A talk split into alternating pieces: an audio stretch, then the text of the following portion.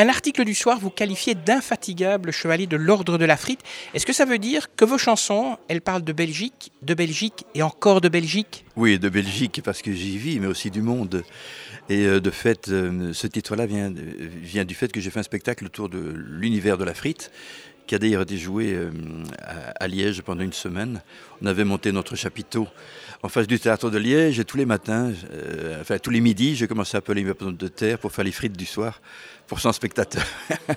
Donc vraiment, c'est, on peut dire que je suis un chanteur qui a la frite, de fait. L'intégrale, la totale de ce mal vient de sortir, c'est 12 albums.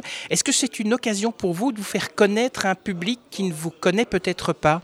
Oui, de toute façon, mais c'est vrai que j'ai commencé à chanter, enfin enregistrer des disques plutôt au début des années 80. Euh, je me rends compte aujourd'hui qu'il y a des gens qui ont, qui ont 40 ou 50 ans et qui n'ont jamais entendu parler de moi. Euh, donc si j'étais une petite pop-up euh, culturelle, une petite entreprise culturelle, on peut dire que ma marge de progression est encore grande. Et alors là, je vous parle des gens qui ont 40 ou 50 ans, mais les gens qui en ont 20 ou 30, c'est encore une autre histoire parce que eux ne me connaissent absolument pas. Vous savez que les... Dans le temps, moi j'avais la même euh, discothèque euh, que mes, parents. Donc on, écoutait Brel, on écoutait euh, Brassens, on écoutait Barbara, mais on avait aussi le, premier Bob Dylan et les, premiers disques des Beatles. Et la culture servait de socle commun pour pouvoir communiquer entre nous et découvrir et aimer les mêmes choses et les mêmes valeurs. Et aujourd'hui, si deux frères ont 15 ans d'écart, ils n'écoutent absolument plus les mêmes musiques. Et la musique est devenue... Euh, elle fait des ségrégations entre les générations et à l'intérieur même de ces générations d'après les styles.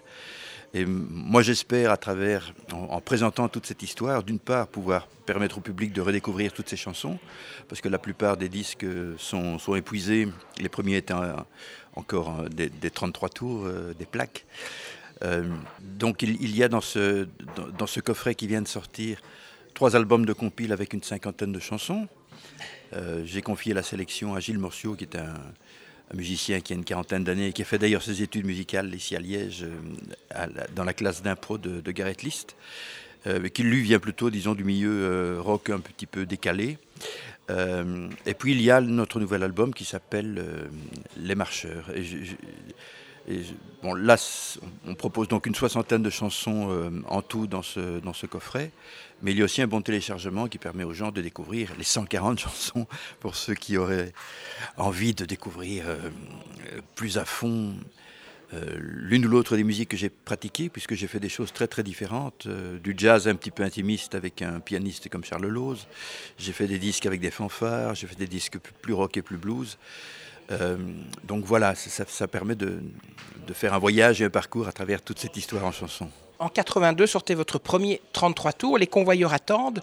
Justement, le titre Les convoyeurs attendent, il risque de ne pas être compris par ceux qui ont, je dirais, moins de 40 ans. Vous ne devriez pas aussi peut-être euh, faire un peu de la pédagogie, expliquer un petit peu euh, sur cet album en particulier? Oui, mais en fait, je crois que les gens font leur propre pédagogie eux-mêmes, ils, demandent, ils se renseignent, et cette part de mystère fait, peut-être partie des choses. Euh, voilà, ça, ça peut.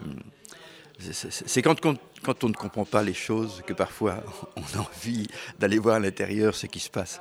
Alors vous savez que vous, vous savez que cette phrase, les convoyeurs attendent, c'était cette phrase un petit peu mystérieuse qui accompagnait le dimanche matin les, les convoyeurs qui allaient porter les, les pigeons euh, à l'étranger ou dans d'autres régions pour les courses de pigeons. Et, on leur donnait le signal de lâcher des pigeons d'après le, temps qu'ils faisaient.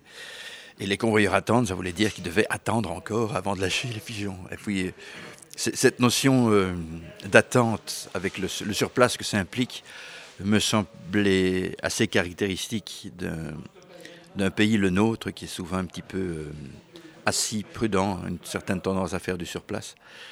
Et donc voilà, c'est un petit clin d'œil à cette histoire commune. Est-ce qu'en 82, donc quand vous avez sorti Les Convoyeurs attendent, c'était facile pour un chanteur comme vous, justement, de sortir un 33 tours? Non, c'était pas facile, mais enfin j'ai fait le premier album là euh, en souscription, en, pré-achat. Euh, aujourd'hui, on ferait certainement des, machins sur Internet pour, pour, demander des sous aux gens, mais enfin, c'est exactement le même principe. Donc euh, il y a 200 spectateurs qui, m'ont préacheté mon disque, ça m'a permis de le, produire. Mais il y avait surtout, contrairement aujourd'hui, des dizaines d'émissions régionales où chaque animateur faisait sa propre programmation. Ce qui fait qu'on trouvait toujours, que ce soit à, Liège, à Bruxelles, à Charleroi, à Mons, la bonne porte ou la bonne personne qui était ouvert aux, productions musicales bruxelloises et wallonnes. Aujourd'hui, c'est beaucoup plus difficile parce que quand vous êtes invité dans une émission, euh, paradoxalement pour parler de chansons, ce ne sont pas vos chansons qu'on passe. On passe une playlist, euh, généralement avec des nouveautés euh, anglaises, parfois parisiennes, très très très rarement belges.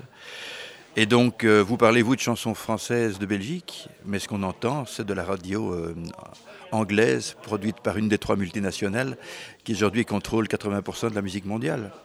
Et ça, je trouve que c'est un terrible euh, appauvrissement pour, l'ensemble de la population, parce que ça veut dire qu'on est dépossédé de notre langue commune, de notre imaginaire commune, de, tout ce qui fait qu'on peut euh, vivre ensemble et partager des valeurs, au-delà du fait de partager euh, des boîtes de coca et d'hamburgers. Avant 82, donc avant la sortie des convoyeurs à vous faisiez quoi? Alors j'ai travaillé 5 ans, euh, j'ai commencé à chanter en 74, donc j'avais fait de la chanson euh, d'abord dans un petit cabaret à Bruxelles qui s'appelait Le Grenier Chanson, où j'ai eu la chance d'être programmé pendant deux ans. Et puis après ça, j'ai fait pendant 5 ans du journalisme politique, disons, dans un hebdomadaire progressiste qui s'appelait l'hebdomadaire Pour, qui a existé chez nous entre 73 et 81 et qui a d'ailleurs été euh, incendié euh, par les fascistes après avoir dénoncé un certain nombre de malversations, notamment les camps militaires du VMO dans les Ardennes, suite à quoi les milices du VMO ont été dissoutes. Donc ça n'a pas toujours été complètement euh, inutile, disons, ce trajet comme, militant. Et moi, ça m'a permis de faire l'expérience, entre guillemets, du silence comme créateur. Parce que, euh, bon, la chanson, c'est quand même un métier très narcissique. On parle souvent de soi, de ses propres émotions. Et là, faire, cette expérience du silence, de l'écoute des autres, ça m'a permis de rencontrer euh, euh, des agriculteurs, des enseignants, des métallurgistes, des syndicalistes, euh, des prostituées, des militants antinucléaires, d'avoir une connaissance de l'intérieur de ce pays que je n'aurais jamais eu si je n'avais pas fait ça. Et je pense qu'une chanson comme euh, Le Pays Petit, qui a d'abord d'ailleurs été portée sur les ondes par Christian Stefanski à l'occasion du festival de, Spa en 82, euh, cette chanson qui parle, je pense, encore relativement bien de nous, même si elle a été écrite il y a 35 ans, si j'ai pu l'écrire, c'est parce que j'avais cette expérience euh, intérieure, entre guillemets, de, de la Belgique et de ceux qui, qui vivent et des contradictions qui la traversent. Donc quand vous chantez, vous chantez la Belgique. Quand vous écrivez, vous écrivez la Belgique aussi. Vos articles dans Imagine, c'est aussi l'écologie made in Belgium dont, vous parlez? Dans, le magazine Imagine, qui est effectivement un, un, bimestriel d'écologie politique, je n'aborde pas spécifiquement cette question-là, puisque l'ensemble du magazine y est consacré. J'ai plutôt, disons, des billets euh, d'humeur. On me laisse depuis euh, une vingtaine d'années maintenant une totale carte blanche. C'est une belle tribune d'expression. Alors évidemment, j'aborde parfois des sujets euh, qui concernent l'écologie, l'alimentation, la nature, mais de façon plus générale, des sujets qui concernent la culture ou la vie politique chez nous et en France. Votre nouvel album sorti en 2018 s'appelle Les Marcheurs. Dans les chansons, il y a des thèmes qui sont difficiles quand même. La mort, la mendicité. Pourquoi avoir choisi ces thèmes? Ah, d'abord j'ai toujours parlé de, des sujets qui, me touchaient plus personnellement. Alors évidemment, je, ne rajeunis pas. Et donc, euh, il y a une chanson qui s'appelle La pension. Euh, je commence à avoir des, des payeras, comme on dit euh, à Bruxelles, c'est-à-dire des, des problèmes de personnes âgées. et, de toute façon, ces questions qui sont parfois un petit peu plus difficiles, j'ai toujours cherché à les aborder dans mes chansons, parce que ça fait partie de, la vie. Et, quand fait autre chose que comment dire, de la chanson pour les, les cages d'ascenseur et les grands magasins, où il est évidemment hors de question de commencer à parler euh, de la mort et de la maladie. Mais si vous vous adressez à ce qui fait notre intimité d'être humain, ce sont des questions qui sont euh, incontournables et qu'on porte tous en nous. D'ailleurs, si vous regardez, entre guillemets, euh, tous les grands prédécesseurs de la chanson française, ce qui ne veut pas dire que je m'inscris dans cette filiation nécessairement, mais ils ont tous abordé des sujets comme cela, voilà, parce que c'est ce qui font de notre humanité, ce sont les, grands sujets éternels autour duquel on tourne tous. Et celui-ci est peut-être un peu plus sombre que d'autres, plus crépusculaire peut-être au niveau de ces thèmes, mais je pense que les, musiques et les arrangements de Gilles Morciot, qui vient donc plutôt de, disons, du monde du rock, apporte une énergie et un, un, un, un, décalage et un humour et une intelligence qui fait sortir du disque plutôt avec un sourire aux lèvres et pas avec l'envie de se jeter dans la Meuse. Sur cet album, donc Les Marcheurs, vous collaborez avec Adamo, BJ Scott. C'est étonnant, vous, on, on ne s'imaginerait pas que vous alliez collaborer avec euh, ce genre d'artiste. Euh, pourquoi avoir fait ce choix de, de collaboration? Ben D'abord, euh, j'ai dit dans une chanson, euh, Bruxelles est un village, euh, la Belgique est vraiment un tout petit pays et on finit en, en 40 ans de carrière, entre guillemets, parce que ma carrière n'en est pas vraiment, vraiment une, mais on finit par croiser des tas de gens. Euh, c'est une vieille amie de la famille. Euh, elle, avait chanté avec moi pour le 70e anniversaire de, ma maman. Puis elle est très sensible aussi euh, aux questions euh, des, gens qui dorment dans la rue, vu qu'elle-même, avant de vivre en Belgique, a vécu à la rue pendant un, an ou deux aux États-Unis. Et donc, de temps en temps, elle, mène des actions euh, bénévoles pour aider les gens euh, à être logés. Et dans ce cadre-là, elle m'avait demandé de chanter euh, une de mes chansons qui parle de ça, qui s'appelle Dormir au chaud, et qu'elle a réenregistrée en soutien à une des associations qui logent des sans-abri. Voilà, ça c'est l'histoire de la rencontre avec euh, BG. Euh, Adamo, c'est autre chose, c'est qu'on s'est croisés l'une ou l'autre fois dans, dans, dans, une émission radio, mais c'est devenu un petit peu notre grand-père en chanson à tous. J'espère qu'il ne va pas être vexé en, disant ça. Euh, et, voilà, j'ai eu, je me suis adressé à une demi-douzaine de, de, chanteurs euh, belges qui avaient croisé ma route. Et il a été un de ceux à, répondre le premier avec beaucoup de gentillesse. Et il a accepté donc d'écrire une musique sur une de mes chansons. Parce que voilà, ce genre d'échange, d'échanges, ça fait partie de, euh, de, la vie. Les, chansons sont suffisamment euh, universelles pour qu'on puisse euh, se, les passer. Il y, a, Albert Jacquard qui disait cette belle chose. Quand, deux hommes se, se, croisent avec une marchandise, mettons un produit comme une pomme, euh, au mieux ils se l'échangent, mais ils repartent chacun avec une pomme. Ou alors le plus fort assomme le plus faible, il y en a un qui a deux pommes et l'autre n'a plus rien. Mais quand vous, vous croisez chacun avec une chanson, les deux repartent avec deux chansons. Et ça, c'est le côté formidable de la culture. De, de, de façon générale, c'est qu'elle peut sans cesse s'accroître et se partager en nous enrichissant tous. Voilà. Votre douzième album est sorti. Qu'en est-il de vos autres activités, le théâtre, la littérature? Vous avez laissé tomber pour un petit moment ou bien vous travaillez sur plusieurs projets en même temps? Non, non, non, non. Là, je, sors. Euh, je viens de me raser d'ailleurs il y a une semaine.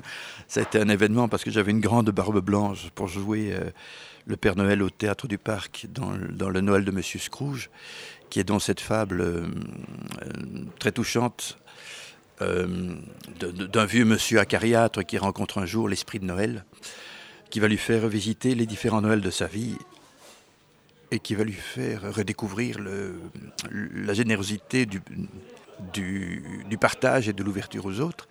Voilà, donc je sors, euh, j'ai encore les, les, semelles fumantes euh, ou glacées de ces flocons de neige là. J'ai une autre création en route après les concerts là, à Bruxelles et à Liège pour présenter mon, intégrale, donc ce mal la totale et le, le nouveau CD Les Marcheurs.